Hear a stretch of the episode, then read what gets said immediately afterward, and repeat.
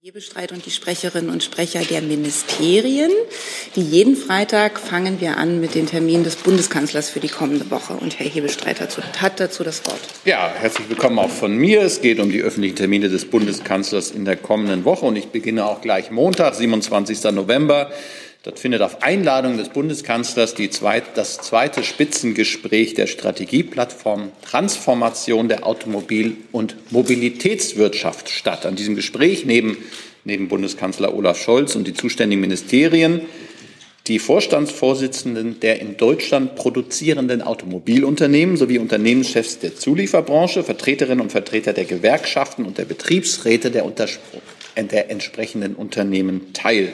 Außerdem werden Teilnehmerinnen und Teilnehmer aus der Energiewirtschaft, von Halbleiter- und Batterieproduzenten und aus dem Bereich der Umweltverbände und Wissenschaft dabei sein. Im Fokus des Gespräches steht die Frage, wie das Ziel von 15 Millionen vollelektrischen Pkw 2030 in Deutschland erreicht werden kann und wie der Markthochlauf von E-Autos gestärkt werden wird.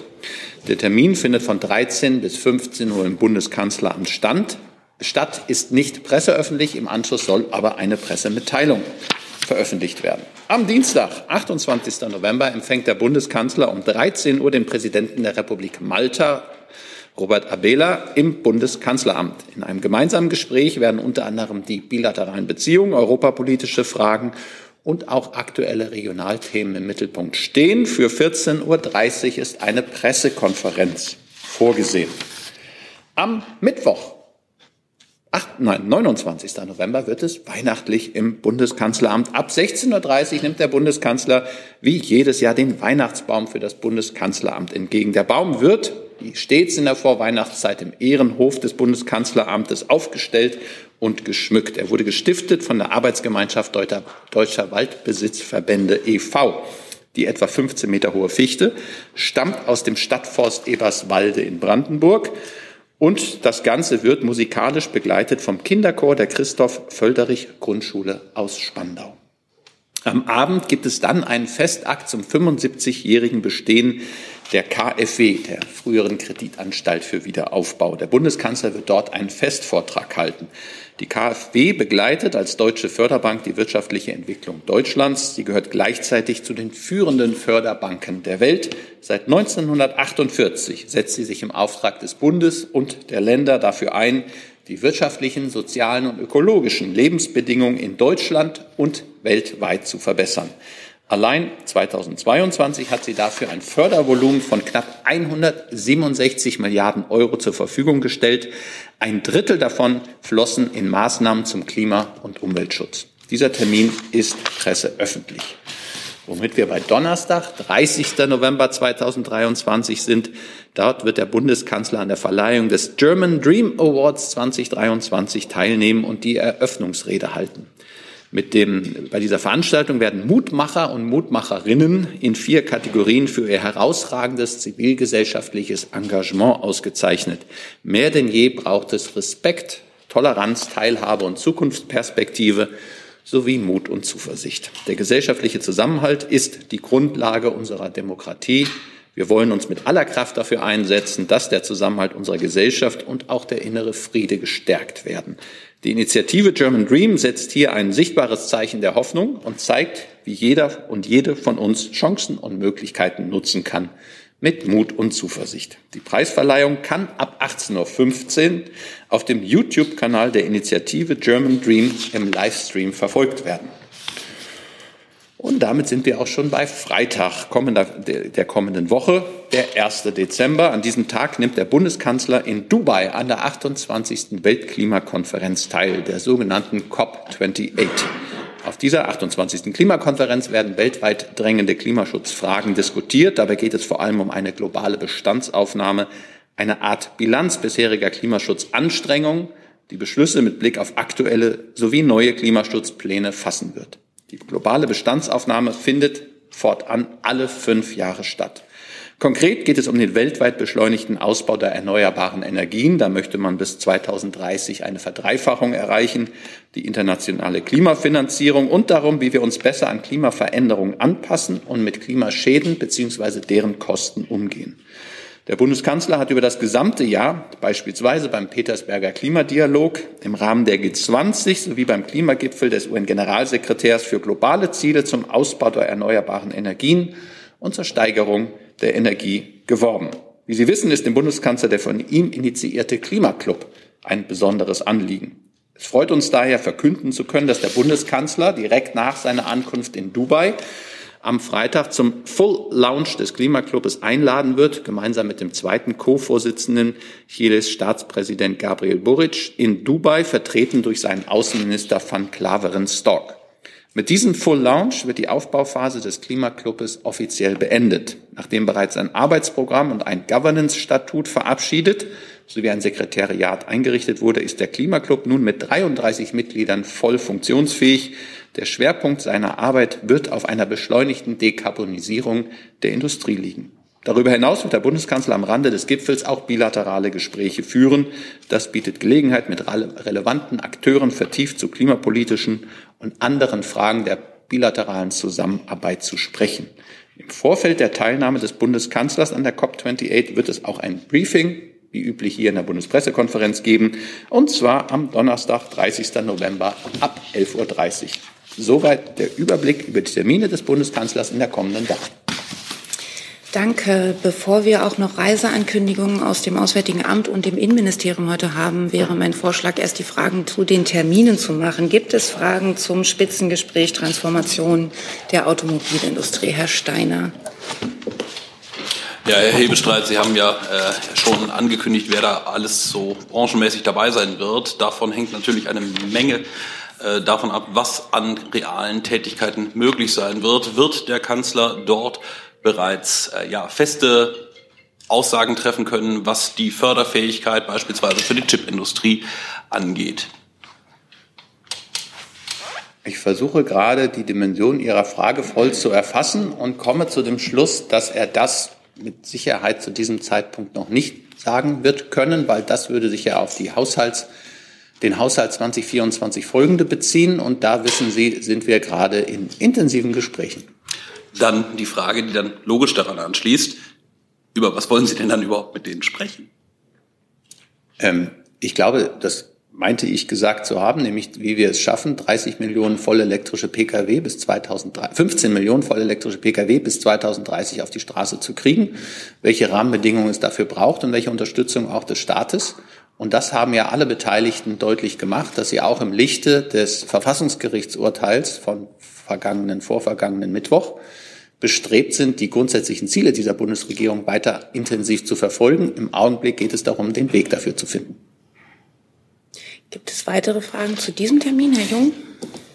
Herr Beschreib, wie steht der Kanzler zur äh, Kaufprämie von E-Autos? Das ist eine Forderung aus der E-Industrie, dass die nicht gekürzt wird, sogar ausgebaut wird. Das hat ja äh, dieses Jahr schon äh, dazu geführt, also die sukzessive Kürzung, dass die Nachfrage bei den Elektroautos in Deutschland zurückgegangen ist.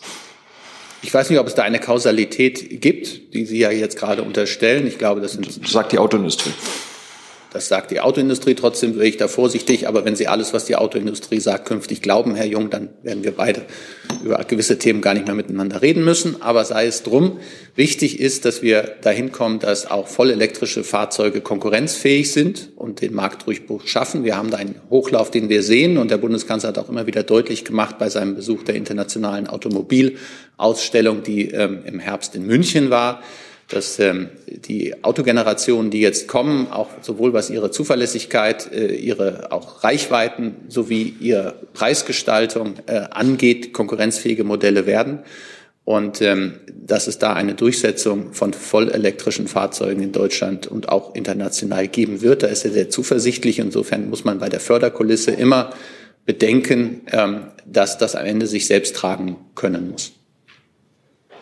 Herr Clement? Ich hatte jetzt. Ach so, eine Nachfrage?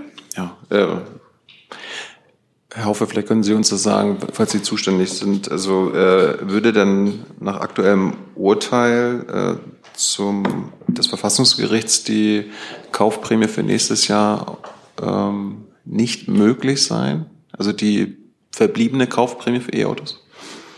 Also es gab ja immer einen Plan dafür, wie die Kaufprämie weiter ausgestaltet wird und die hat ja auch schon immer, ist auch schon immer vorgesehen, dass sie ähm, mit der Zeit ausläuft. Ähm, insofern, das ist die allgemeine Regel, die wir vorher beschlossen haben und ähm, was jetzt mit den Mitteln wird, das ist klar, dass das in, äh, die, die wir noch brauchen, äh, die sind natürlich Teil, Teil der Haushaltsverhandlungen. Aber es war immer vorgesehen, dass diese Prämie, so wie es gerade auch äh, ähm, Herr Hebestreit gesagt hat, am Ende muss äh, sich natürlich de, der Elektroautomobilmarkt selbst tragen. Wir haben eine Anschubfinanzierung gegeben ähm, durch die sogenannte Umweltprämie und die ist immer so konzipiert worden, dass sie ähm, ausläuft. Hi, hier ist Tyler, ich filme das Ganze. Hier ist Thilo, ich äh, stelle dir die Fragen. Hier ist Hans, ich achte aufs Protokoll und stelle fest, wir sind unter drei. Heimliche Info nur für euch. Gar nicht so heimlich, kann man in den Infos lesen, wie man uns unterstützen kann. Nämlich per PayPal oder Überweisung. Weiter geht's. Herr Clement? Nur eine kurze praktische Nachfrage, Herr Hebestreit, habe ich Sie richtig verstanden? Es gibt nur eine schriftliche Unterrichtung der Presse im Anschluss oder ein Pressestatement? Nur schriftlich? Das ist eine Pressemitteilung, wie wir das ähm, bei solchen Veranstaltungen üblicherweise machen. Ähm, Sie haben die Ver verfügen ja über die Kontakte dann mit dem einen oder anderen Teilnehmer sowieso bilateral hinterher sich ähm, zu informieren. Herr Steiner? Ja, äh, geht jetzt in dem Kontext an Herrn Pauli, denn ähm, die Solarstromförderung, da würde ich gerne wissen, das ist ja ein wesentlicher Bestandteil, wenn ich das richtig verstehe, der Förderung von Elektromobilität in Deutschland. Da würde ich gerne wissen, inwieweit die haushalterischen ja, Gegebenheiten darauf Auswirkungen haben. Sie hatten ja relativ schnell die Antragsmittel ausgeschöpft im Sinne von Anträge, aber ich würde gerne wissen, ob das auch schon alles beschieden war oder ob es da irgendwelche Probleme jetzt gibt für die Antragsteller. Ähm, es ist so, dass wir die konkreten Folgen des Urteils des Bundesverfassungsgerichts aktuell prüfen. Dazu kann ich Ihnen jetzt keine weiteren Auskünfte geben. Ich kann aber sehr wohl etwas beitragen äh, zum Thema allgemein, wie wir beim Hochlauf der Elektromobilität vorankommen. Es ist so, dass wir intensiv an mehr Fortschritt äh, und äh, in diesem Gebiet arbeiten und wir treiben intensiv auch den Ausbau der Ladeinfrastruktur mit Hochdruck voran. Da haben wir bereits viele Erfolge erzielt. Äh, wir stehen aktuell bei 100.000 öffentlich zugänglichen Ladepunkten, darunter 20.000 Schnellladepunkte. Ein Fünftel der öffentlichen Ladepunkte ist von uns gefördert. Und seit Dezember 2021, also Beginn der Legislatur, hat sich die Zahl äh, verdoppelt. Ähm, was, äh, was in diesem Zusammenhang auch noch von Bedeutung ist, ist, dass wir aktuell 2,3 Millionen E-Pkw auf deutschen Straßen haben. Wir haben hier durchaus eine dynamische Entwicklung und es ist natürlich auch wichtig und richtig, dass der Ausbau der Elektromobilität einen entscheidenden Beitrag dazu leisten soll, unsere Klimaschutzziele zu erreichen. Dann als Nachfrage bzw. als Bitte um Nachlieferung vermute ich ganz stark, also tatsächlich welche konkreten Mittelabflüsse bereits erfolgt sind aus dem Solarstrom für Elektroautos KfW 442. Äh, das würde ich gerne wissen, respektive welche Auswirkungen die Haushaltssperre jetzt auf dieses Programm hat. Danke. Wenn wir dazu etwas nachliefern können, machen wir das gerne. Weitere Fragen zu diesem Termin, Herr Jessen? Ja, dennoch ist die Zahl, Sie sagten 2,3 Millionen äh, E-Autos derzeit, die ist ja immer noch sehr weit entfernt von der Zielperspektive 15 Millionen bis 2030. Ähm, problematisch ist natürlich, dass Verbrenner-Pkw immer noch deutlich billiger sind als Elektro-Pkw. Das spielt bei vielen Kaufentscheidungen eine Rolle. Wie will die Bundesregierung diese ungünstige Lücke schließen? Sonst kommen Sie doch eigentlich nie zu dieser Zahl von 15 Millionen bis 2030. An wen richtete sich die Frage? Ich hatte das äh, Verkehrsministerium angeguckt, aber wenn ja, Sie rüber das stimmt, aber Sie haben auch über die Kaufprämie gesprochen, die ist nicht in unserem Ressort verortet. Ähm, ja, das ist richtig, aber die Gesamtproblematik ja. bestimmt die gesamte Bundesregierung und sowohl ja. Ihre. Aber Herr Jessen, vielleicht, vielleicht kann ich, ich hatte ja irgendwann über Mut und Zuversicht und einen Termin des Bundeskanzlers gesprochen. Ich würde Ihnen etwas mehr Zuversicht ähm, raten. Also Sie sagen, 2,3 Millionen ist noch weit von 15 Millionen entfernt. Da haben Sie äh, arithmetisch völlig recht, aber Sie merken ja, dass äh, die vollelektrische Automobilität absolut im Kommen ist, dass äh, alle wichtigen Hersteller auf die äh, E-Autos jetzt setzen, dass sie konkurrenzfähig werden, indem dass die Reichweiten sich erhöhen, dass wir mehr und mehr Ladepunkte schaffen. Also dieses Henne-Ei-Problem so ein bisschen über ein Ladepunkt rechnet sich nicht, weil es zu wenig Fahrzeuge gibt oder jemand kauft ein Fahrzeug nicht, weil er nicht einen guten Ladepunkt findet, sich langsam auflöst durch die Initiativen der Bundesregierung, wie beispielsweise die äh, eine Million Ladepunkte, die wir schaffen wollen ähm, in den nächsten Jahren. Ähm, und der Markt zieht an. Und insofern sind wir jetzt in einer Phase, in der wir auch wissen, dass ähm, der Ausstieg aus der Nutzung fossiler Energien ja auch absehbar am Horizont erscheint und sich das dann allmählich auch ähm, zeigen wird und auch schon am zeigen ist. Und dann muss man immer überlegen, deshalb war mein Hinweis vorhin auf die viele Modellpaletten der großen, auch deutschen und in Deutschland produzierenden Automobilhersteller ein nicht unwichtiger, dass man sagt, wir kommen jetzt in Phasen, wo es nicht nur für einen Spezialmarkt oder für Leute, die besonders viel Geld aufwenden für ein Fahrzeug oder bereit sind aufzuwenden oder aufwenden können, erschwinglich wird oder ähm, attraktiv wird, sondern auch in den nächsten Jahren ohne jetzt einen einzelnen Hersteller äh, hervorheben zu wollen, auch ähm, Automobile ähm, zur Durchsetzung kommen, auf den Markt kommen, die für andere erschwinglich sind. Und dann haben wir ja vor allem, das dürfen wir nicht vergessen, neben dem Erstkäufer einen Gebrauchtwagenmarkt in Deutschland. Die meisten Fahrzeuge werden gebraucht gekauft, dass sich das dann exponentiell in den nächsten Jahren erhöhen wird. Und äh, da sind wir eigentlich sehr zuversichtlich, auf dem richtigen Weg zu sein. Auch wenn Sie recht haben, wenn Sie jetzt rein die Anschaffungskosten sehen, ist ein elektrischer im Moment immer noch teurer als ein Verbrenner. Aber auch das äh, ist etwas, was sich auf der Strecke löst. Nachfrage. Ähm, ich wollte, äh, ich sehe eigentlich in meiner Frage weniger Henne-Ei-Problem im Hinblick auf Ladepunkte, sondern eher, sagen wir mal, ein Börse-Geld-Problem bei Anschaffungskosten. Ähm, hat denn die, darf ich aus Ihrer Antwort entnehmen, dass die Bundesregierung da sozusagen allein auf die Kräfte des Marktes vertraut und nicht mit eigenen Mitteln, also in irgendeiner Weise Erleichterung, zusätzliche Subventionen zum äh, Kauf von äh, E-Autos statt Verbrennern äh, beitragen will? Sind da keine neuen äh, Maßnahmen geplant. Ich könnte Ihnen jetzt aufzählen, was bereits alles gemacht wird. Die Unterstützung der Schaffung von Ladepunkten habe ich genannt, die Förderung auch von zu Hause Wallboxen. Ähm, es gibt auch steuerliche Erleichterungen, wenn man ein E-Auto hat gegenüber einem klassischen Verbrenner. Also da ist schon einiges unterwegs. Wenn Sie jetzt auf die auf die Anschaffungs-, die Umweltprämie abheben, das haben wir ja jetzt eingehend irgendwie miteinander diskutiert und da kann ich Ihnen zum jetzigen Zeitpunkt keine neuen Versprechen machen, dass Sie unterstützt werden, sollten Sie, Herr Jessen, sich jetzt mit der Überlegung tragen, ein neues Auto anzuschaffen. Herr Jung. Ähm, schaffen die Bundesregierung und die Bundesbehörden eigentlich immer noch Verbrenner an?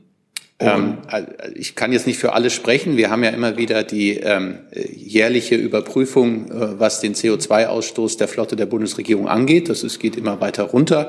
Und für das Bundespresseamt kann ich Ihnen sagen, ich beispielsweise, mein ein neuer Dienstwagen ist voll elektrisch und äh, in vielen anderen auch. Es gibt aber Fahrzeuge, wie beispielsweise sondergeschützt sind, wo ein voll elektrischer Antrieb nicht erhältlich ist.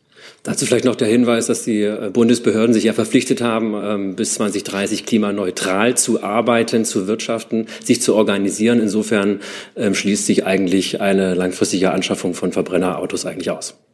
Ich habe Nachfrage? Herr Pauli, Sie, Sie hatten die Zahl 2,3 Millionen genannt. Äh, sind das 2,3 Millionen E-Autos oder sind da auch Hybrid- und Plug-ins involviert? Weil meine Zahl war, dass es bisher nur 1,3 Millionen E-Autos gibt. Da sind auch Plug-in-Hybride mit dabei. Das ist, dann müssten Sie das doch äh, differenzieren, weil wenn die Zahl 15 Millionen E-Autos für 2030 das Ziel der Bundesregierung ist, dann müssten Sie doch, äh, um e sich ehrlich zu machen, von stets 1,3 Millionen reden, richtig? Weil Hybrid sind ja eben nicht. Äh, Diese Differenzierung haben Sie ja jetzt vorgenommen. Gibt es weitere Fragen zu diesem Termin? Das sehe ich nicht. Gibt es Fragen zu anderen Terminen? Wir hatten das Treffen des Bundeskanzlers mit dem Ministerpräsidenten von Malta. Sehe ich keine Fragen zum Weihnachtsbaum, zum Festakt 75 Jahre KfW und der German Dream Award und der Besuch des Kanzlers German Dream Award. Herr Gabel, korrekt? Ja. Äh, ich habe noch eine Frage zum Kanzlertermin heute. Im Kanzleramt äh, zum Haushalt, da ist die Frage, wann soll das sein? Also ich habe da keine Information. Ich wüsste auch keinen Termin des Bundeskanzlers heute zum Haushalt. Ähm, beziehen sich wahrscheinlich auf eine Äußerung des Chefs des Bundeskanzleramtes im Bundesrat. Er sprach da von einem Statement. Ähm, ich glaube, er hat das Wort Video äh, vergessen. Also es gibt ein Videostatement des Bundeskanzlers, was heute im Laufe des Tages ausgestrahlt werden wird. Wann? Im Laufe des Tages, aber es ist ein, ein Vorprodukt. Es ist also nichts, wo Sie mit Kameras ins Kanzleramt eilen müssen, sondern es wird, ähm, ich vermute mal, am frühen Nachmittag ausgespielt werden. Ähm, aber da habe ich keine letztendliche Information, was die Produktion angeht. Damit wären wir schon fast beim Thema Haushalt. Es war jetzt doch durcheinander. Gibt es noch Fragen zu den Terminen, frage ich jetzt noch einmal, Herr Ratsch. Ist äh, auch ein Termin nächste Woche, den hatten Sie auch nicht erwähnt, eine Regierungserklärung des Bundeskanzlers im, im, im Bundestag. Äh, wann soll die sein? Und vielleicht in Zusammenhang mit dem Termin heute, warum äh, geht er jetzt an die Öffentlichkeit und was hat er vor damit? Also ähm, warum er nicht erwähnt wird, ist eine sehr gute Frage. Ich könnte mir vorstellen, dass der nächste Ältestenrat hat tagen müssen, der ja das dann ähm, äh, formal beschließen will, so unter uns, weil wir in vertraulicher Runde sind. Äh, meines Wissens ist es am Dienstagvormittag geplant. Ob das 10 Uhr ist, was ich jetzt glaube, oder 11 Uhr, das würde ich Ihnen gegebenenfalls nachliefern äh, müssen. Ähm, ich glaube, warum er sich äußert, ähm, ich glaube, es ist der Zeitpunkt, wo auch er sich äh, abermals zu Wort meldet. Die Zeiten sind ja so schnelllebig. Er hat sich ja direkt nach dem Urteil zu Wort gemeldet. Er hatte dann ähm, einen Tag ähm, am, am Mittwoch vergangener Woche und er hat seither ähm, auf einer Veranstaltung in Jena ist er dazu befragt worden und es gab auch ähm, eine Reihe von Fragen bei einer Pressebegegnung zusammen mit der italienischen äh, Ministerpräsidentin Meloni am Mittwoch. Ähm, Jena war, glaube ich, am Dienstag. Also insofern hat er verschiedentlich sich dazu schon geäußert ähm, und das tut er heute nochmal ähm, in einem Videostatement. Und äh, am Dienstag ist eine Regierungserklärung geplant und alles Weitere ergibt sich dann, wenn es sich ergibt. Kurze Nachfrage noch. Ähm, äh, Bundeskabinett ist nächsten Mittwoch auch nicht. Äh, haben Sie da eine Begründung, warum? Ja, die Begründung ist natürlich, dass das Bundeskabinett für nächste Woche gar nicht geplant gewesen ist, sondern es war ja eigentlich geplant eine Haushaltswoche. Da wissen Sie, fällt die äh, Kabinettssitzung immer aus und dann beginnt der Bundestag schon am Dienstag mit seinen Sitzungen. Das hat sich ja jetzt aufgrund äh, des Urteils des Verfassungsgerichtes und auch ähm, der Entscheidung der äh, Bundestagsfraktionen äh, verändert. Jetzt macht man deswegen nicht eigens eine Kabinettssitzung. Jetzt könnte man trotzdem nachfragen, wie wollt ihr denn dann den Nachtragshaushalt 2023 beschließen? Und dann kann ich darauf verweisen, dass es für einen solchen Fall wie für andere Fälle auch ähm, einen Umlaufbeschluss, die Möglichkeit eines Umlaufbeschlusses gibt. Und ähm, da das ja eher ein technischer Schritt ist mit diesem Nachtragshaushalt, hat man sich entschieden, einen Umlaufbeschluss zu machen, damit alle Fristen eingehalten werden können und es pünktlich in dem Deutschen Bundestag dann zugeleitet wird. Dazu waren jetzt Herr Jessen und erst Herr Jessen. Das war zum Thema Klimakonferenz. Ach so, und Ihre Frage war noch zu diesem, dann nehmen wir die vor. Ähm, eine Lernfrage, Herr Hebstreit. Äh, wenn der Haushalt für 2000, der Nachtragshaushalt 23 beschlossen wird, müsste dann gegebenenfalls, wenn es um eine Notfallsituation geht bezüglich der Schuldenbremse, diese auch im Kabinett beschlossen werden und wie wäre das Prozedere, diese, ähm, diese Notfallsituation dann zu erklären? Ab wann ist die, gilt die als erklärt? Muss die der Bundestag erklären? Der Bundestag werden? muss das mit einfacher Mehrheit beschließen. Das Gesetz inklusive der, Entschuldigung, das Gesetz inklusive dieser. Ja. Okay, danke. Also mit dem Nachtragshaushalt, wenn ich das richtig verstanden habe, ähm, wird ähm, das, was bisher im WSF 2022 verbucht worden ist, als Kredite, die in 2023 wirksam geworden ist, jetzt neu erhoben für 2023. Das ist ein technischer Schritt. Damit erhöht sich aber die Neuverschuldung im Bundeshaushalt 2023 über die von der Schuldenregel vorgesehene Schwelle. Und das geht nur, indem man dann eine äh, weitere äh, Notfalllage ähm, konstatiert. Das Bundeskabinett stellt den Antrag und der Bundestag stimmt darüber ab und erreicht eine einfache Mehrheit, um das dann zu tun. Ja, ich, äh, Herr Jessen, ich würde jetzt gerne einfach die COP noch mal zurückstellen, weil es gibt viele Fragen zum Haushalt und ich fände es jetzt unsinnig, das noch zu trennen. Frau Kornmeier. Ähm, Frage an das BMAs. ob ähm, jetzt mit Blick auf Haushaltskürzungen für 24 ähm, Reformvorhaben wie zum Beispiel die Erhöhung des Bürgergelds zur Debatte stehen.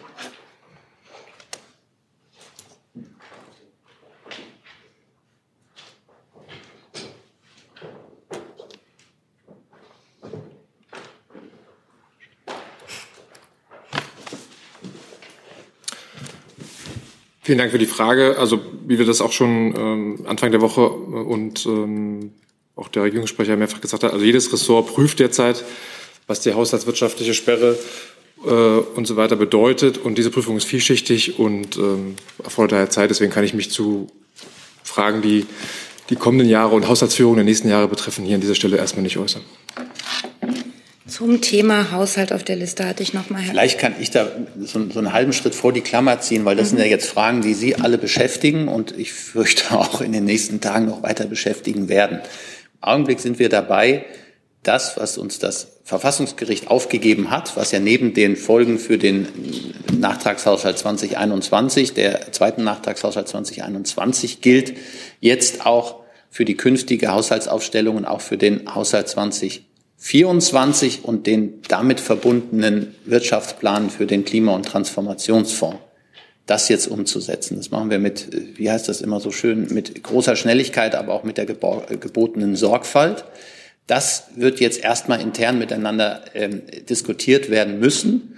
Ähm, da sind äh, Ziele übereinander zu bringen. Da sind aber auch äh, Weiterungen, die das hat, auf Programme, auf äh, Zeitpläne und so miteinander zu besprechen. Das sind Vorgänge, die intern erstmal sind, so sehr ich jede Neugierde verstehe und auch jede Frage, was heißt denn das für dieses konkrete Programm oder jenes konkrete Vorhaben. Ähm, ich glaube, man kann über die Ziele kommen, die diese Bundesregierung hat und auch weiter verfolgt. Und da hat sie, haben ja verschiedentlich ähm, die, die Protagonisten dieser Bundesregierung sich auch zu geäußert und werden das sicherlich auch in Zukunft tun. Und so, sobald wir dann Klarheit haben, und ein Gesamtpaket geschnürt haben, werden wir Ihnen das auch in ganzer Breite und Schönheit darlegen können. Im Moment ist es eben dieser Prozess, in dem man sich äh, miteinander gucken muss, wie man es so schafft, dass möglichst viel von dem, was man sich vorgenommen hat, auch abbildbar ist. Und das ist ein Prozess, wie gesagt, der intensiv, der auch zeitintensiv ist, der auch immer wieder Weiterungen hat, weil man sieht, wie alles mit allem zusammenhängt. Und die Hoffnung ist dann, dass äh, ein Paket, was dann aber auch mit den nötigen Fristen, die es braucht, damit auch die, die äh, Opposition die Zeit hat, äh, das zu bewerten, damit Sie die Zeit haben, das äh, zu bewerten, irgendwie, ähm, damit all das gerecht, äh, ähm, gewährleistet ist. Und ähm, da wird im Augenblick, Sie haben ja gesehen, die Termine des Bundeskanzlers in der nächsten Woche sind nicht gar so, die öffentlichen Termine nicht gar so viele, weil natürlich das jetzt die Hauptarbeit aller diese Regierung tragenden äh, Ministerinnen und Minister und auch des Bundeskanzlers ist, da jetzt sehr schnell zu einer Lösung zu kommen, in enger Absprache mit den Koalitionsfraktionen, um dann am Ende ein gutes Ergebnis zu zeitigen.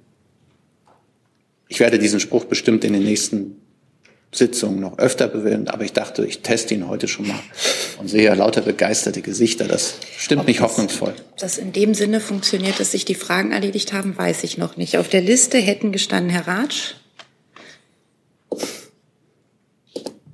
Da hätte ich noch mal eine Frage, die ein bisschen weiter auch geht. Wenn, wenn man SPD-Ministerpräsidenten so hört, die äh, schauen dann nach vorne und sagen, äh, die Krisen werden nicht weniger, Klimaschutz äh, wird teuer, äh, Schuldenbremse sollte man langfristig reformieren. Wie äh, steht denn der Kanzler dazu? Im Augenblick sind wir gar nicht in der langfristigen Perspektive so involviert, weil ich ja gesagt habe, im Augenblick geht es eigentlich um die nächstliegende Perspektive, die im, am 1. Januar, also in gut fünf Wochen beginnt. Da geht es um die Frage der Haushaltsaufstellung 2024. Und ähm, ähm, eine langfristige Reform der Schuldenbremse ist etwas, was, wie Sie so schön sagen, langfristig äh, diskutiert werden muss, aber zum jetzigen Zeitpunkt steht das nicht an. Und äh, der Bundeskanzler hat zu verschiedener Gelegenheit immer wieder darauf verwiesen, dass es dafür eine Zweidrittelmehrheit im Deutschen Bundestag braucht. Und ähm, die die Regierung tragenden Fraktionen haben in ihren Koalitionsverhandlungen dazu festgehalten, dass es keine Mehrheit gibt für eine Veränderung. Und insofern ist das auch kein Plan der Bundesregierung zum aktuellen Zeitpunkt. Herr Jessen? Ja, zur Klimakonferenz. Nee, nee, nee, wir sind immer noch beim Haushalt, aber da standen Sie auch auf der Liste. Ach so. Das ähm, hat sich dann erledigt, offenbar. Nee, das hat sich, das hat sich insofern nicht erledigt. Ähm, ich habe eine Frage ans äh, Finanzministerium. Ähm, können Sie uns erläutern, warum der Minister gestern, als er bekannt gegeben hat, dass faktisch äh, die Schuldenbremse für dieses Jahr auch ausgesetzt wird oder warum er das Wort Aussetzen der Schuldenbremse einfach nicht in den Mund genommen hat, obwohl es faktisch genau das ist. Das wird ja verbreitet wahrgenommen als eine Art äh, Trotzreaktion im Wording. Warum macht Ihr Minister so etwas? Also ich kann Ihnen dazu sagen, ähm, das haben Sie ja gesehen, der Minister hat sich gestern im Rahmen eines Statements geäußert. Ähm, Im Nachgang zu diesem Statement haben uns dann noch mal eine Reihe von Nachfragen erreicht und die haben wir dann äh, auch beantwortet. Ähm, da gibt es auch eine Stellungnahme, die wir verschickt haben. Darüber hinaus hat der Minister äh, noch in mehreren äh, Formaten sich gestern geäußert. Er hat ein Interview gegeben und er hat sich auf Social Media geäußert und wie er das macht und was er sagt. Ich glaube, das tun wir gut dran, wenn wir ihm das so überlassen, wie er das gerne möchte. Ja, dann sehen Sie es mir bitte nach, wenn ich die nicht alle kenne. Ähm, ist es so, dass der Minister inzwischen das Wort Schuldenbremse und Aussetzen der Schuldenbremse verwendet in seinem Wording oder nicht? Ähm, das weiß ich nicht. Das könnten Sie, können Sie auch im Interview nochmal nachschauen. Also das Wording, was, was äh, wir verwenden, ist, dass wir die Bundesregierung ähm, von der Notfallregel äh, im Rahmen des Artikel 115 Absatz 2 Satz 6 des Grundgesetzes Gebrauch machen werden. Dieses sieht die Feststellung einer Notlage vor. Ähm, das ist das Wording, was wir benutzen. Herr Steiner. Ja, geht jetzt dann doch auch schnell. Herr Hebestreit, wie zuversichtlich ist denn der Kanzler, äh, dass der Nachtragshaushalt für 2023 auch noch 2023 verabschiedet wird? Da ist er sehr zuversichtlich, Herr Steiner, weil alles andere wäre verfassungsrechtlich nicht ähm, tragbar. Das haben wir ja auch gelernt durch das Urteil des Verfassungsgerichtes von vor neun Tagen, dass man einen Nachtragshaushalt nur in dem Jahr beschließen kann, für das er gilt. Das war ja eines der Punkte, die die Problematik für den Nachtrags, zweiten Nachtragshaushalt 2021 erbracht haben. Insofern sind wir da sehr, sehr zuversichtlich, dass das pünktlich ähm, vor Weihnachten der Fall ist. Herr Jung? Meine grundsätzliche Frage nochmal an den Hebelstreit ist, äh, medial und auch politisch geht es äh, gerade nur um Kürzungen oder wo man sparen kann. Ist dann die Einnahmeseite zu stärken für die Bundesregierung ein Tabu?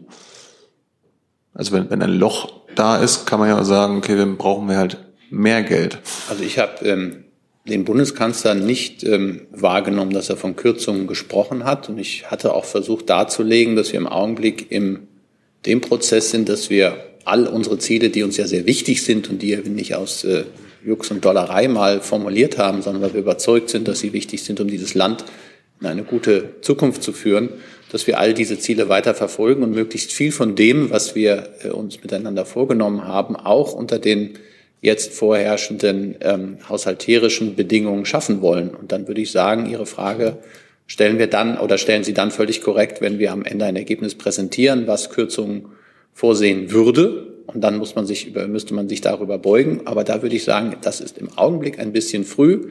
Genauso die Frage, äh, also ich kann verstehen, dass Sie die Frage haben, aber eine Antwort darauf wäre etwas verfrüht, weil wir erstmal eine Grundlage brauchen. Und ähm, im Augenblick habe ich auch gehört, dass die, wie haben Sie das genannt, die Ausgabe, äh, die, die Einnahmeseite auch erhöht werden kann. Ähm, ich glaube, da hat man sich bisher auf jeden Fall auf verschiedenen, äh, zu verschiedenen Gelegenheiten ähm, immer wieder dazu geäußert, dass es dazu keine Mehrheit in der Koalition gibt. Und äh, das ist der Stand zum jetzigen Zeitpunkt.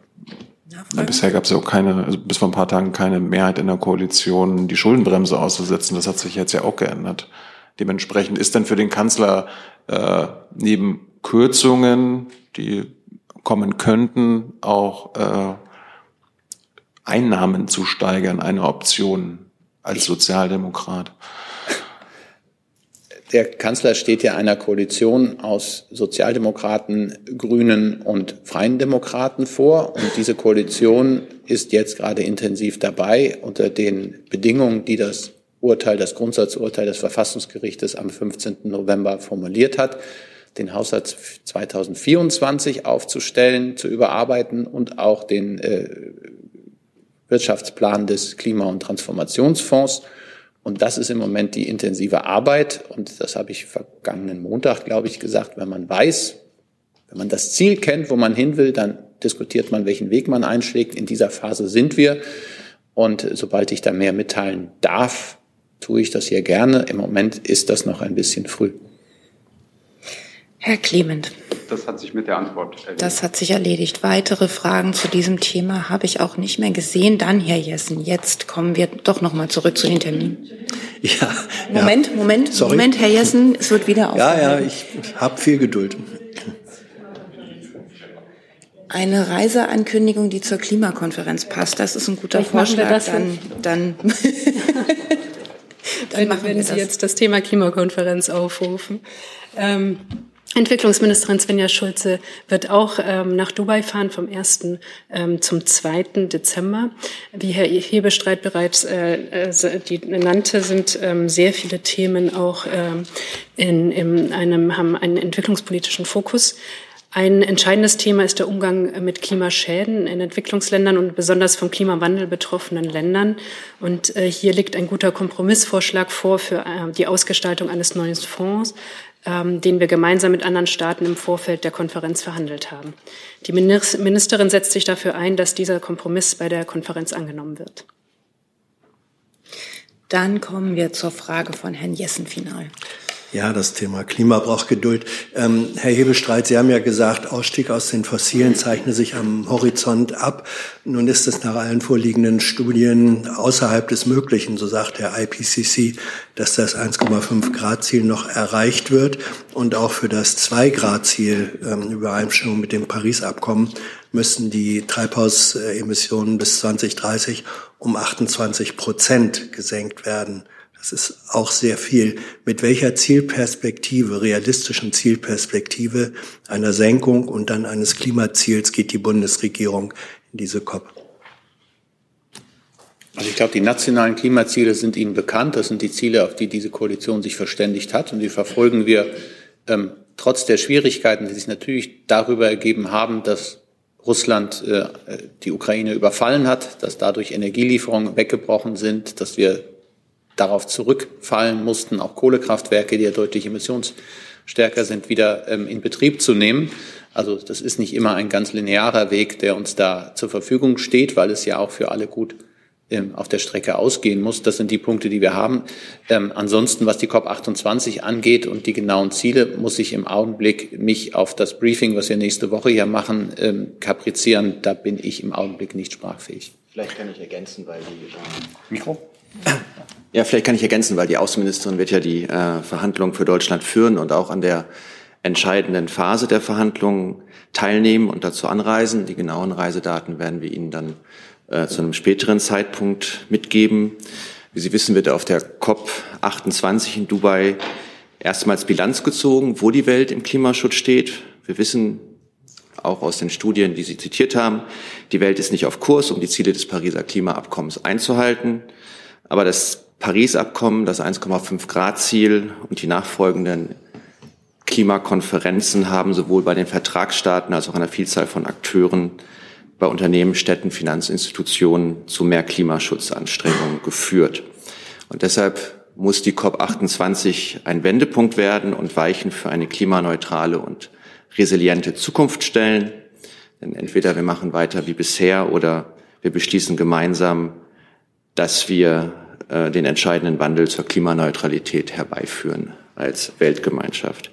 Deshalb setzen wir uns als Bundesregierung für ein globales Ziel ein, die erneuerbaren Energien bis 2030 mindestens zu verdreifachen und die jährliche Energieeffizienzrate zu verdoppeln. Und wir benötigen auch ein Bekenntnis der Vertragsparteien zum Ausstieg aus fossilen Energien, zuallererst Kohle. Wir brauchen dafür ein klares, wir brauchen dafür ein klares Signal an die Wirtschaft und den Privatsektor.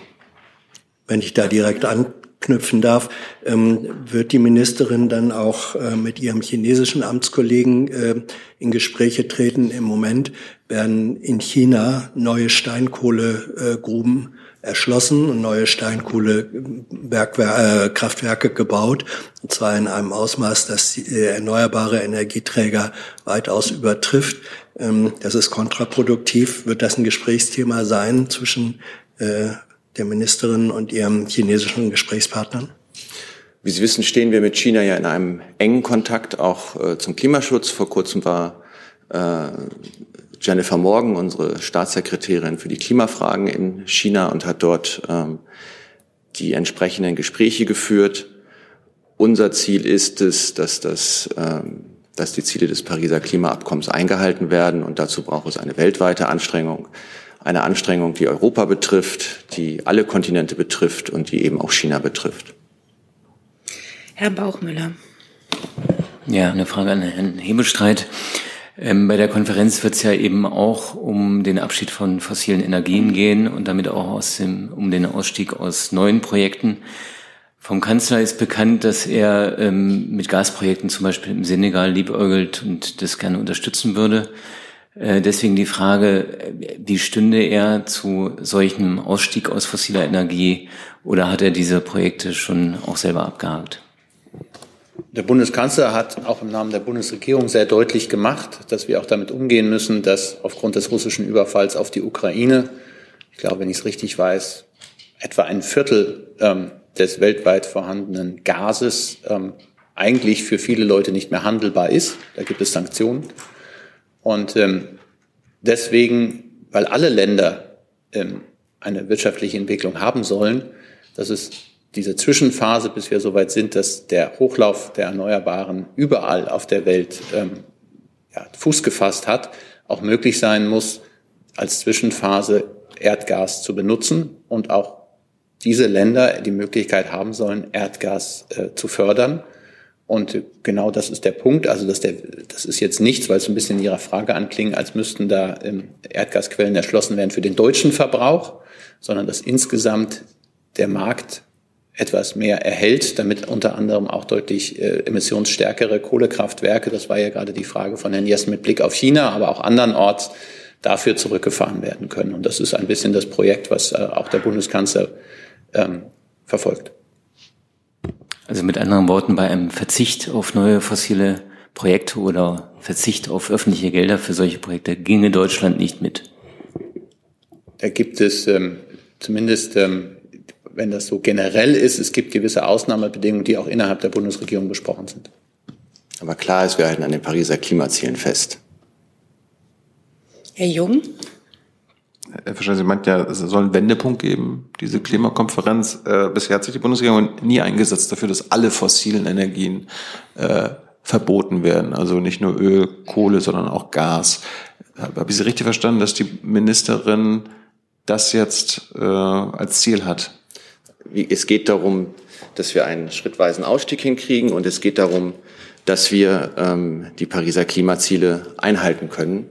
Und äh, darauf werden wir hinarbeiten. Und wie ich ja schon gesagt hat, habe, die Welt ist derzeit äh, nicht auf dem Weg der Einhaltung der Pariser Klimaziele. Wenn wir so weitermachen wie bisher, wird, werden die Temperaturen deutlich höher ansteigen. Das heißt, es braucht äh, das gemeinsame Bekenntnis der Weltgemeinschaft dazu, äh, hier nochmal eine Schippe draufzulegen, schneller in erneuerbare Energien einzusteigen und äh, dies gemeinsam dann auch anzugehen. Bisher legt die Welt ja eine Schippe drauf in Sachen Öl- und Gasförderung. Es gibt ja äh, neue Studien aus dem Stockholm äh, Environment Institute, das äh, werden Sie auch alles kennen. Ähm, Deshalb geht es ja darum, die, den Einsatz der erneuerbaren Energien bis 2030 mindestens zu verdreifachen und auch die ja. Energieeffizienzraten zu verdoppeln. Einfach um so auf der einen Seite ähm, Energie äh, auf klimaneutralem Weg herzustellen und auf der anderen Seite die Energie, die hergestellt ist, effizienter zu nutzen. Äh. Die Darstellung ist auch so nicht korrekt. Ähm, die G7-Staaten haben sich erst in ähm, diesem Jahr noch einmal klar dazu bekannt, dass es einen Ausstieg aus allen fossilen Energieträgern geben muss. Das ist äh, Ziel der G7-Staaten, das ist Ziel der Europäischen Union. Und das vertreten wir auch auf der Weltklimakonferenz. Das haben wir auch schon, haben auch schon vorhergehende Bundesregierungen vertreten. Äh, Sie wissen vielleicht, dass in Glasgow die entscheidende Frage war, soll in der Abschlusserklärung das Phase-out stehen oder eben eine schwachere Formulierung? Und es waren maßgeblich eben auch die EU-Staaten, die sich für eine starke Formulierung, für eine starke Phase-out-Formulierung eingesetzt haben. Also das ist nicht richtig, dass, äh, was wenn Sie darstellen, dass sich Deutschland und die Europäische Union Union nicht für einen vollständigen Ausstieg aus den fossilen Energieträgern eingesetzt hätte. Das Gegenteil ist der Fall. Herr Steiner? Hier ist, äh, wäre ein Themenwechsel. Ach so. Gibt es noch Fragen zur Weltklimakonferenz? Das sehe ich nicht. Dann sind wir aber jetzt trotzdem erst beim Programmpunkt Reiseankündigung angekommen, die es zum Beispiel vom Auswärtigen Amt erstmal noch gibt. Genau, ich möchte Ihnen gerne einen Einblick in eine äh, intensive Reisewoche der Außenministerin geben. Die geht am Sonntag los. Die Außenministerin wird am 26.11., also dem Sonntag, nach Barcelona reisen und dort am Sonntag und Montag am achten Regionalforum der Union für das Mittelmeer teilnehmen. Die Union für das Mittelmeer, die meisten von Ihnen wissen es wahrscheinlich, ist 2018 gegründet worden und ein multilaterales Forum für den politischen Dialog und regionale Kooperation. Die Zielsetzung der Union ist die Förderung von Stabilität und Integration im gesamten Mittelmeerraum und sie ergänzt in diesem Bereich die Instrumente der EU im Rahmen der europäischen Nachbarschaftspolitik. Ähm, ich habe 2008 wurde sie gegründet, habe ich hoffentlich gesagt. Die Kollegin schickt mir gerade eine SMS mit dem Hinweis. So, die Außenministerin wird dort an der Plenarsitzung der Ministerinnen und Minister teilnehmen. Äh, außerdem wird das Treffen die Gelegenheit zu einer Reihe von bilateralen Gesprächen geben, insbesondere mit den Ministerkollegen der äh, Außenministerin aus dem arabischen Raum. Dabei geht es dann darum, den Gesprächsfaden, den sie auf ihren jüngsten drei Reisen in die Region aufgenommen hat, weiterzuführen. Im Zentrum des Forums steht in diesem Jahr die aktuelle Lage im Nahen Osten, insbesondere ihre Auswirkungen auf Stabilität und Sicherheit in der Region und die humanitäre Lage in Gaza. Hierbei soll, vor allem, hierbei soll es vor allem auch darum gehen, wie eine langfristige Perspektive für die Stabilisierung der Region aussehen kann. Dann wird die Außenministerin am Dienstag zum Treffen des, der NATO-Außenministerinnen und Außenminister nach Brüssel reisen. Im Rahmen des Treffens wird es ähm, am Dienstag, das ist der 28.11., zunächst zwei Arbeitssitzungen geben. Zunächst eine, ist eine Sitzung nachmittags im Kreis der NATO-Verbündeten geplant. Thema ist dort unter anderem Russland, die Lastenteilung unter den Verbündeten und die Vorbereitung des Jubiläumsgipfels in Washington im Juli 2024.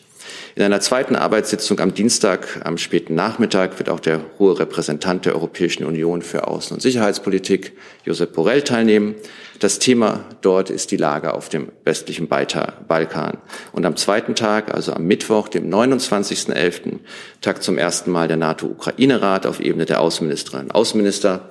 Wie Sie wissen, gibt es dieses Gremium seit dem NATO-Gipfel in Vilnius im Juli dieses Jahres. Dann wird die Außenministerin am Abend des 29.11., also wir sind immer noch beim Mittwoch, äh, in Skopje eintreffen, um dort dann äh, am 30.11. und 1. Dezember am OSZE Ministerinnen und Ministerrat teilzunehmen, den, der dieses Jahr äh, unter dem Vorsitz Nordmazedoniens steht. Und das wären die Reiseankündigungen für diese Woche. Dann, bevor wir noch eine weitere Reise aus dem BMI haben, um das auch noch mal gleich anzukündigen, gibt es Fragen zu den Reisen der Außenministerin. Herr Jung?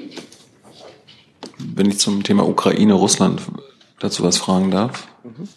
Machen Sie das. Herr Fischer, äh, gibt es eine Reaktion auf äh, Herrn Putins Aussagen beim G20-Gipfel? Da hat er sich äh, zu Zitat den russischen Aggressionen in der Ukraine geäußert, wie er das selbst gesagt hat und gesagt, äh, ja natürlich, kriegerische Handlungen sind immer eine Tragödie.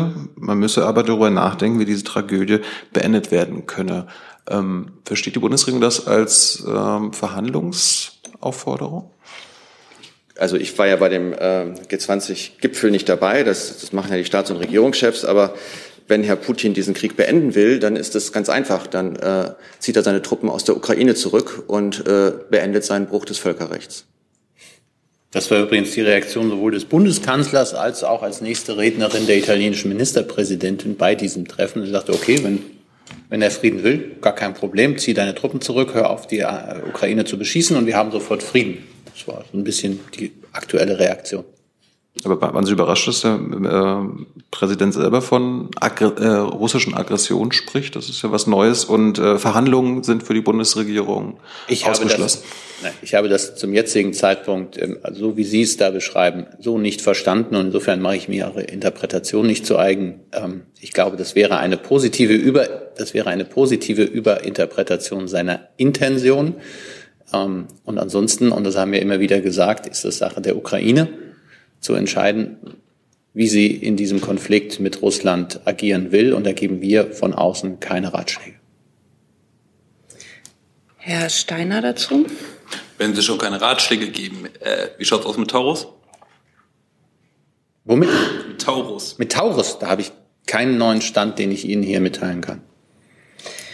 Weitere Fragen zu diesem Thema sehe ich nicht. Weitere Fragen zu den Reisen der Außenministerin sehe ich auch nicht. Dann hat das Innenministerium noch eine Reiseankündigung. Ja, vielen Dank.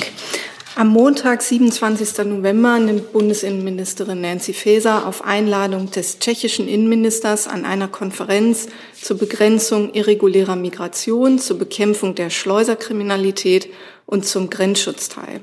Die Konferenz findet im ungarischen Szeged statt, steht aber unter dem Vorsitz Tschechiens als aktuellem Vorsitz der Visegrad-Gruppe. Es nehmen außerdem die Innenminister Polens, der Slowakei, Ungarns und Österreich teil.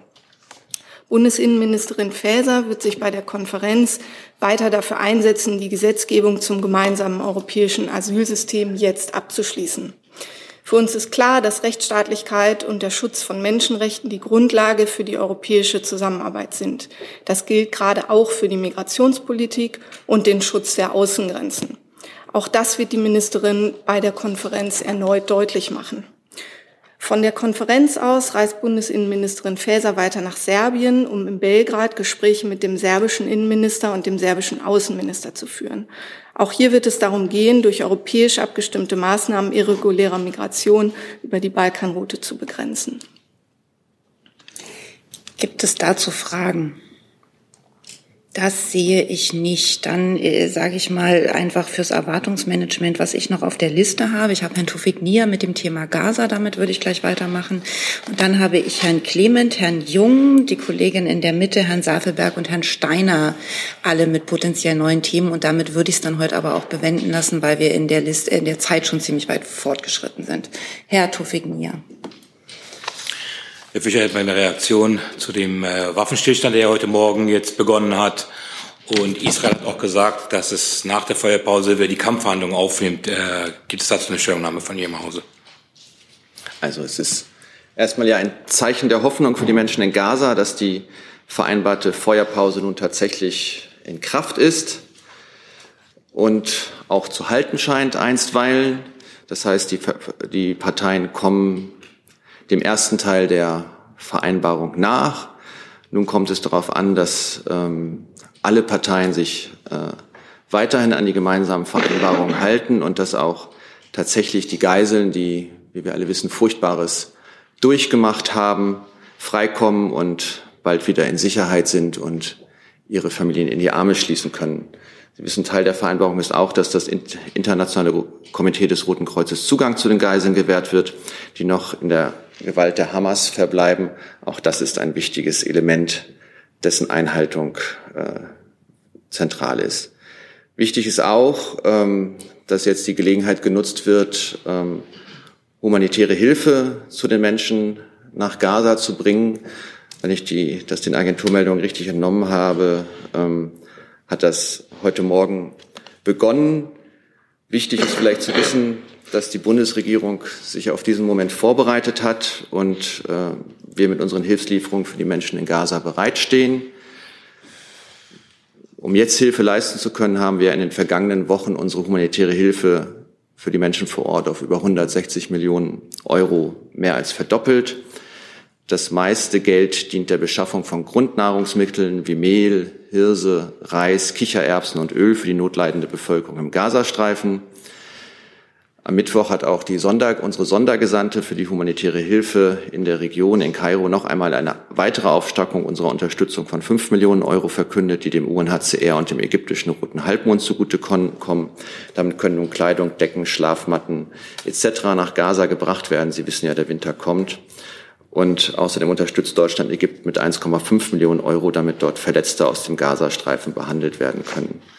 Das vielleicht zu, den, zu, zu diesem Teil der humanitären Hilfe wichtig auch noch, dass wir das Rote Kreuz unterstützen, damit äh, medizinische Verbrauchsgüter, Verbandsmaterialien, Spritzenkanilen etc. in den Gazastreifen reinkommen, weil wie, wie Sie alle wissen, ist die ähm, äh, medizinische Versorgung dort sehr prekär und es fehlt an allem. Zu Ihrer Anmerkung, zu Ihrer zweiten Frage würde ich erstmal sagen, dass es erstmal wichtig ist, dass jetzt die Feuerpause hält, dass die Geiseln freikommen und die humanitäre Hilfe in den Gazastreifen kommt. Die Lage ist weiterhin volatil, deshalb richten sich alle unsere Anstrengungen jetzt darauf, äh, diese Feuerpause erst einmal zu stabilisieren und ähm, die Geiseln, äh, von, äh, von denen wir wissen, dass sie freikommen sollen, auch tatsächlich frei zu bekommen. Und da hier auch nochmal von dieser Stelle darf ein, ein, ein großer Dank auch an Katar und Ägypten, die ähm, in diesem Bereich in den letzten Wochen ja intensiv vermittelt haben und mit denen wir praktisch seit dem 7. Oktober in einem permanenten Kontakt äh, zur Frage des Waffenstillstands, der Geiselfreilassung und äh, der humanitäre, humanitären Hilfe standen, genau wie, die, wie mit den USA und Israel. Herr Jung? Ähm, Israel lässt ja auch äh, Palästinenser frei. Herr Fischer, haben Sie äh, Kenntnisse, ob Deutsche darunter sind? Also sind ja mehrere hundert, meist Frauen und Jugendliche, davon äh, die Gro Großzahl Menschen, denen kein Prozess gemacht wurde? Ich glaube, diese Frage haben Sie, haben Sie äh, ich nicht. vorgestern schon mal gestellt oder hat ein Kollege von Ihnen vorgestern schon gestellt. Ähm, ich habe Ihnen da äh, über keine äh, nichts zu berichten. Und ähm, nochmal eine Einschätzung zur Lage in Gaza. Äh, Martin Griffith, der Leiter der OCH, OCHA und UN-Nothilfe-Koordinator, hatte zum Tod und zur Zerstörung in Gaza gesagt, das ist the worst ever, also das Schlimmste, was er je gesehen hat. Äh, andere UN-Experten sprechen da mittlerweile auch von. Ähm, schließt sich die Bundesregierung der Lageeinschätzung der UN an? Also ich weiß nicht, was, was Herr Griffiths in seinem Leben alles gesehen hat. Von daher kann ich das auch nicht einschätzen. Ich kann nur sagen, ähm, es äh, gibt Konflikte, ähm, die haben, ähm, die ich zum Beispiel einen, den ich verfolgt habe in Bosnien-Herzegowina, wo über 100.000 Menschen gestorben sind. Ähm, von daher kann man das, glaube ich, einfach nicht vergleichen. Jeder Konflikt hat seine eigene äh, Logik, hat seine eigenen Rahmenbedingungen und äh, ich glaube, wenn man sich in der Welt umschaut, hat es äh, in unserer Lebenszeit eine Reihe von Konflikten gegeben, die mindestens äh, so viele Opfer und so, die mindestens so viele äh, Tote hervorgehoben haben, hervorgerufen haben wie dieser Konflikt. Weitere Fragen zu diesem Thema? Noch ein letztes Mal, Herr Jung. Jetzt wissen Sie mittlerweile, wie viele Opfer es gibt? Wir sprechen ja immer über die Zahlen, die, die, die Sie genannt haben. Und das sind ja Zahlen, die von der Hamas kommen. Das heißt, die wir, weil wir selber keine Leute mehr vor Ort haben, nicht unabhängig überprüfen können. Aber selbst die von der Hamas genannten Zahlen sind äh, deutlich unter Zahlen aus anderen Konflikten, die wir kennen. Herr Jessen? Ja. Was können Sie uns sagen über Gespräche von Vertretern des Auswärtigen Amtes in Israel und ähm, in Palästinensergebieten über die Frage, wer Gaza nach dem Ende des Krieges regieren kann und wird? Es ist richtig, dass, äh, wie es hier in einem großen Medium berichtet wurde, äh, unser Staatssekretär Thomas Bagger gemeinsam mit dem außenpolitischen Berater des Bundeskanzlers ähm, kürzlich zu Gesprächen unter anderem in Tel Aviv und in Ramallah gewesen ist. Sie wissen, dass wir aus diesen bilateralen Gesprächen nicht äh, berichten, aber das haben wir hier auch schon ge gelegentlich gesagt. Für uns ist es wichtig, Ideen gemeinsam mit unseren internationalen Partnern zu entwickeln, auch mit Blick auf äh, die Zukunft des Gazastreifens. Denn auch wenn wir noch derzeit in der aktuellen Krise stecken, müssen wir uns doch darum bemühen, den Blick nach vorne zu richten und äh, langfristige und nachhaltige Lösungen zu suchen. Und äh, auch vor diesem Hintergrund haben die Gespräche stattgefunden. Und Sie wissen ja auch, dass wir, dass uns dieses Thema schon länger begleitet. Äh, die Außenministerin hat äh, dazu bereits das Gespräch mit ihren EU-Außenministerkollegen gesucht auf einem der, der, der, der vorangegangenen ähm, EU-Außenministertreffen. Das war Thema des äh, G7-Außenministertreffens ähm, in Tokio vor kurzem. Also die Frage, wie kann eine gute Zukunft für Gaza aussehen, in der Palästinenser friedlich und in Sicherheit leben können, was gleichzeitig die Sicherheit für Israel und den Frieden in der Region herstellt, ist etwas, was uns umtreibt, womit wir uns intensiv beschäftigen und wo wir auch gemeinsam mit unseren internationalen Partnerinnen und Partnern nach Wegen nach vorne suchen. Hm. Schon klar, dass Sie Details da gar nicht nennen können. Äh, Im Kern aber war wohl die Frage, ob die Autonomiebehörde nach einem Ende des Krieges eine stärkere Rolle auch in Gaza spielen kann. Die hatte sie ja in den letzten Jahren äh, eindeutig nicht. Ähm, gibt es für eine solche Perspektive bei beiden Seiten, Sie haben ja gesagt, sowohl Palästinenser als auch israelische Regierung, ähm, Bereitschaft im Denken für eine solche stärkere Rolle? Ich glaube sozusagen, die Gespräche spielen sich alle in den fünf Parametern, den fünf Leitlinien ab, die die, die, die Außenministerin in Tokio formuliert hat. Und wenn Sie mir gestatten, würde ich Ihnen die noch einmal kurz in Erinnerung rufen.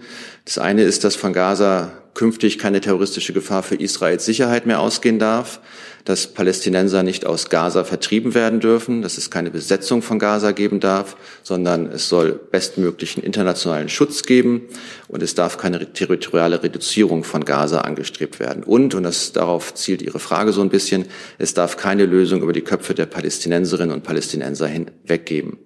Am Ende müssen alle Palästinenser im Westjordanland und im Gaza ihre Belange selbstbestimmt repräsentieren können. Und hierfür braucht es eine starke palästinensische Autonomiebehörde, die sowohl im Westjordanland als auch in Gaza handlungsfähig ist. Dann habe ich jetzt noch mal Herrn Jung wahrgenommen und würde dann auch gern wieder das Thema wechseln. Herr Jung. Herr Fischer, nochmal zu Gaza. Mittlerweile hat die UN äh, bekannt gegeben, dass über 20 unabhängige Experten äh, vor einem äh, Genozid in Gaza gewarnt haben und einer zweiten Nakba. Äh, das ist eine Warnung, dass das passieren kann. Auf ihrer Instagram-Seite hat das Auswärtige Amt dagegen äh, Vorwürfe in Sachen Genozid zurückgewiesen mit, dass dies äh, jedweder Grundlage entbehre. Äh, nehmen Sie die Warnungen der UN-Experten nicht wahr? Wir sehen selbstverständlich äh, Äußerungen auch aus den Vereinten Nationen, aber gerade in diesem Instagram-Post haben wir noch, einmal unsere Sicht auf die Dinge sehr deutlich gemacht und ähm, man kann, glaube ich, den Konflikt in vieler Weise be beschreiben, aber man kann, aber äh, es ist einfach kein Genozid, den Israel an äh, der palästinensischen Bevölkerung äh, verübt. So etwas zu behaupten, ist entbehrt jeglicher Grundlage aus unserer Sicht. Also haben die UN-Experten keine Ahnung? Ich, ich weiß nicht, aber ich kann allen nur raten, einen Blick in die Völkerrechtskonvention dazu zu werfen. Dann wechsle ich das Thema und Herr Clement hat die nächste Frage. Die Frage richtet sich an Frau May. Da müsste, glaube ich, nochmal gewechselt werden und an Herrn Fischer.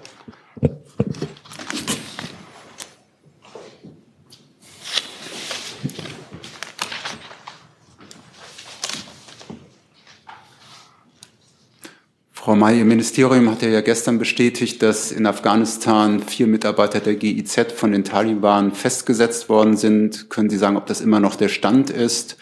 Ähm, wie es Ihnen geht, den Mitarbeitern, ob Sie in irgendeiner Form überhaupt Kontakt halten können und vielleicht auch an Herrn Fischer die Frage, welche Möglichkeiten das AA überhaupt hat, ähm, da jetzt auf die Freilassung hinzuwirken, da es ja keinen direkten Kontakt gibt. Ja, ich äh, kann bestätigen, dass die Mitarbeiter, die lokalen Mitarbeiter der GEZ weiterhin in Haft sind, ähm, wobei uns keinerlei offizielle Information ähm, erreicht hat, ähm, warum sie inhaftiert sind. Und ähm, wir nehmen diese Lage sehr ernst und arbeiten über alle uns zur Verfügung stehenden Kanäle daran, dass die Kollegen freikommen. Ja, vielleicht, wenn ich ergänze, äh, wie Sie wissen, gibt es eine EU-Vertretung vor Ort. Äh, unsere Botschaft ist ja äh, geschlossen und der Chargé d'Affaires der EU hat auf Arbeitsebene Kontakt zur de facto Regierung hergestellt, um die schnellstmögliche Freilassung der inhaftierten GIZ-Mitarbeiterinnen äh, Mitarbeiter zu erwirken. Wie Sie wissen, verfügen wir auch über eigene Kanäle, über unser Verbindungsbüro für Afghanistan in Doha und arbeiten eng mit unseren Partnern zusammen, um eine Freilassung zu erwirken. Nachfrage? Nachfrage dazu. Ist Ihnen denn über diese Kontakte mitgeteilt worden, was überhaupt die Vorwürfe sind, die gegen die Mitarbeiter erhoben werden? Zu den Vorwürfen kann ich Ihnen genauso wenig etwas derzeit sagen wie die Kollegin. Aber im, und im Übrigen würde ich darauf hinweisen, dass diese Kontakte äh, vertraulich sind und wir darüber sozusagen im Sinne der vier Inhaftierten und im Sinne ihrer Sicherheit äh, auch hier keine weiteren Ausführungen machen können. Weitere Fragen zu diesem Thema gibt es offenbar nicht. Dann hat die Kollegin, die schon lange wartet, ein nächstes Thema. Ja, Nink van Verschuur von der Niederländischen Zeitung NRC. Ähm, Herr Hebestreit, wie sehen Sie den Wahlsieg von Geert Wilders in den Niederlanden? Von wem? Geert Wilders. Ah, ah mein Holländisch ist nicht so gut. Ähm, wir sagen dazu erstmal gar nichts, weil das natürlich jetzt erstmal ähm, Sache äh, der Niederlande ist, eine Regierung aus diesem Ergebnis zu, ähm, äh, zu generieren. Wenn ich mich richtig erinnere, hat es beim letzten Mal Rekordzeit gedauert. Mal sehen, wie lange es jetzt geht. Ähm, aber äh, zu solchen inneren äh, Wahlausgängen ähm, äußern wir uns als Bundesregierung grundsätzlich nicht. Wir haben mit äh, Mark Rütte sehr, sehr gut zusammengearbeitet ähm, und ähm, sind doch immer sehr bestrebt dabei, ähm, mit Regierungen oder arbeiten besonders gern mit Regierungen zusammen, gerade in Europa, die einen sehr proeuropäischen und konstruktiven Ansatz pflegen. Alles Weitere muss sich jetzt in den nächsten Wochen oder wenn ich die niederländischen Gegebenheiten richtig erinnere, Monaten ergeben. Ähm, und das warten wir jetzt ab. Und ähm, wenn es dann eine Regierungsbildung gegeben hat, dann können wir uns dazu sinnvoller äußern. Ja, und ähm, gefährdet dann möglicherweise ein Ministerpräsident Geert Wilders die äh, deutsch-niederländische Beziehungen? Also Sie müssen. Darüber würde ich zum jetzigen Zeitpunkt nicht spekulieren. Wir wollen uns da völlig raushalten. Das ist Sache der Niederländerinnen und der Niederländer beziehungsweise der gewählten Parteien, jetzt eine vernünftige Regierung für sich zu finden. Das ist ein Prozess, der dauert in vielen Ländern äh, seine Zeit. Auch in Deutschland hat er mal fast ein halbes Jahr gedauert und insofern warten wir das jetzt ab. Weitere Fragen zu diesem Thema, Herr Safelberg? Ich habe fast vermutet, dass das auch Ihr Thema war. Ja, haben Sie richtig vermutet. Ähm, ich wollte noch mal ein bisschen auf die europapolitische Dimension dieses Wahlsiegs von Gerd Wilders äh, äh, schauen. Also ähm, der Mann hat ja deutlich den äh, die Wahl in, in den Niederlanden gewonnen. Ähm, sie arbeiten gern mit pro-europäischen äh, Regierungen zusammen. Heute Morgen äh, wurde schon äh, jemand angestellt, um sozusagen diese Regierungsbildung in den Niederlanden voranzutreiben. Das geht also in erster Linie natürlich gibt es die Gespräche mit, äh, mit äh, Gerd Wilders seiner Partei, äh, weil er so deutlich gewonnen hat. Aber der Mann wurde verurteilt wegen Beleidigung einer ausländischen Minderheit. Äh, gilt als pro-russisch. Äh, er will die Militärhilfe für Ukraine äh, stoppen. Ähm, Ende der Sanktionen. Also es sind ganz viele Dimensionen auch für Deutschland, auch für die äh, Europäische Union und natürlich auch die NATO. Ähm, Im Sinne des, des Krieges zum Beispiel in der Ukraine von Russland geführt. Also, Herr Safelberg, äh, kommen Sie auch noch zur Frage? Ja, ja, also ich möchte gerne wissen, also angesichts dieser Dimensionen, die das hat, äh, militärisch, äh, aber auch zum Beispiel, äh, was die Grundsätze der Europäischen Union äh, angeht. Äh, wie sehen Sie da die Folgen äh, dieses Wahlsiegs? Da ich zum jetzigen Zeitpunkt zwar das, den Wahlausgang kenne, aber nicht die Folgen, ähm, also wie die Regierungsbildung sich in äh, Den Haag vollziehen wird und welche äh, Parteien künftig die Regierung stellen werden und wer der Regierungschef sein wird, ist es zum jetzigen Zeitpunkt einfach verfrüht. Und grundsätzlich ist es so, dass wir äh, keinerlei Einfluss haben auf die Regierung oder Regierungsbildung in anderen Ländern. Ich habe lediglich darauf hingewiesen, dass wir besonders gerne mit proeuropäischen konstruktiven Kräften zusammenarbeiten. Und ansonsten ist das jedem demokratischen Land äh, selbst überlassen, seine Regierung zu wählen und auch zu bestimmen. Und diesen Prozess haben wir nicht zu kommentieren. Ähm, Sie sagten schon, also Mark Rutte, damit haben Sie äh, sehr gern vertrauensvoll äh, zusammengearbeitet.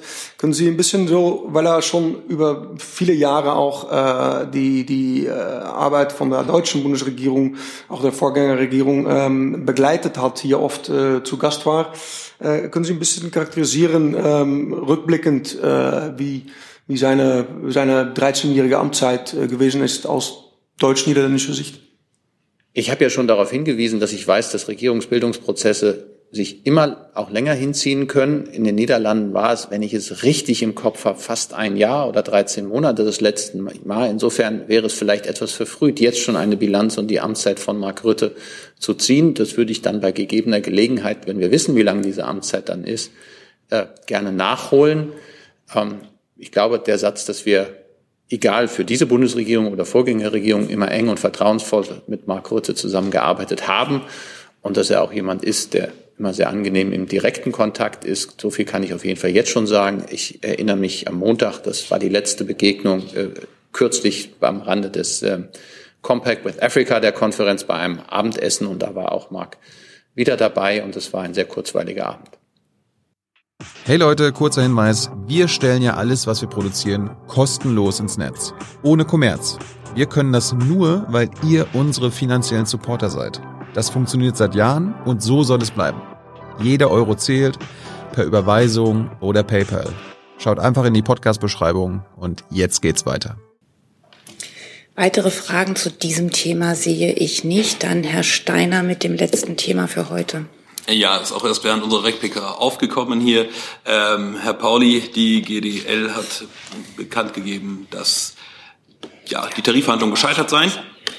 Wie schaut das Bundesverkehrsministerium auf diesen Sachverhalt und vielleicht Hebestreit? Plante der Kanzler in absehbarer Zeit nochmal mit der Bahn zu fahren?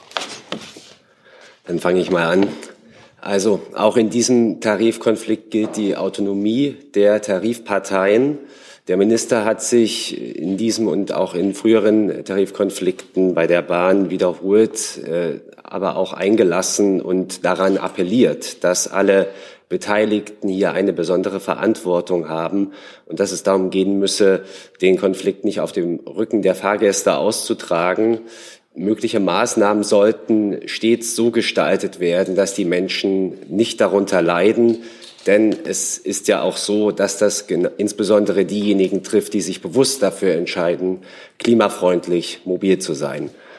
Und äh, bevor ich da an Herrn Hebestreit äh, weitergebe, ähm, habe ich noch eine Nachlieferung für Sie, Herr Steiner. Und zwar, Sie fragten ja zum Programm Solarstrom für Elektroautos. Herr Pauli, wollen wir trotzdem erstmal das eine ja? Thema, das wir nicht total Okay, dann machen wir es dann. Ja? ja, danke. Ich habe dem, also was ich hinzufügen kann, das sind Tarifverhandlungen, das ist Sache der Tarifparteien. Der Appell, dass man ähm, da immer mit Augenmaß agiert und insbesondere in der Vorweihnachtszeit und Weihnachtszeit, wo sehr, sehr viele Menschen mit der Bahn unterwegs sind, um ihre Lieben ähm, denen zu begegnen, ältere Herrschaften, junge Familien und ähnliches. Und äh, wenn die dann das mit der Deutschen Bahn nicht hinkriegen können, aufgrund eines solchen Tarifkonfliktes, den es natürlich geben kann, das ist das gute Recht, ähm, dann ist das sehr schade und das sollten alle Beteiligten immer im Blick haben. Wir haben aber heute, wenn ich den richtig weiß, noch einen Monat vor Heiligabend und insofern ist die Hoffnung, dass sich das bis dahin womöglich alles schon gegeben haben könnte. Ähm, viel mehr kann ich zum jetzigen Zeitpunkt dazu nicht sagen. Bahnreisen des Kanzlers sind Ihnen nicht bekannt, die geplant waren? Ähm, nein. Gibt es weitere Fragen zum Tarifkonflikt bei der Bahn? Das sehe ich nicht. Dann, Herr Pauli, nehmen wir gern noch die Nachlieferung. Ja, danke ähm, zum Programm Solarstrom für Elektroautos. Alle Antragsteller, die eine verbindliche Förderzusage der KfW erhalten haben, erhalten selbstverständlich auch die zugesagten Fördermittel. Das zur Klarstellung. Dann ganz kurz dazu als Nachfrage. Ähm, das heißt, alle, die noch keinen Förderbescheid haben, werden den auch in diesem Jahr nicht mehr erhalten? Das äh, steht unter dem Vorbehalt der laufenden Entwicklungen, über die wir hier ja auch schon sehr ausführlich diskutiert haben. Dann danke auch noch für diese Nachlieferung. Damit sind wir am Ende der heutigen Pressekonferenz. Ich danke allen fürs Kommen und sage Tschüss. Thank you.